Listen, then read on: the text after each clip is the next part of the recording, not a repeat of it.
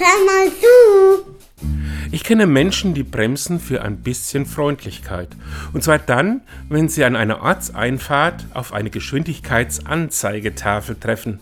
Mit dem richtigen Tempo tut man etwas für die Sicherheit und wird dafür mit einem grinsenden und blinkenden Smiley belohnt.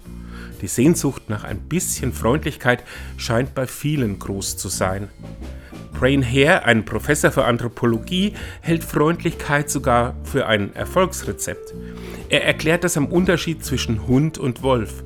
Während der Wolf als einsam und gefährlich beschrieben wird, gelten für die meisten Hunde Eigenschaften wie freundlich und gesellig. Biologisch betrachtet hat sich der Hund als der Stärkere erwiesen, weil er weltweit viel zahlreicher vorkommt als der Wolf. Darwins Gesetz vom Überleben des Stärkeren gilt auch hier.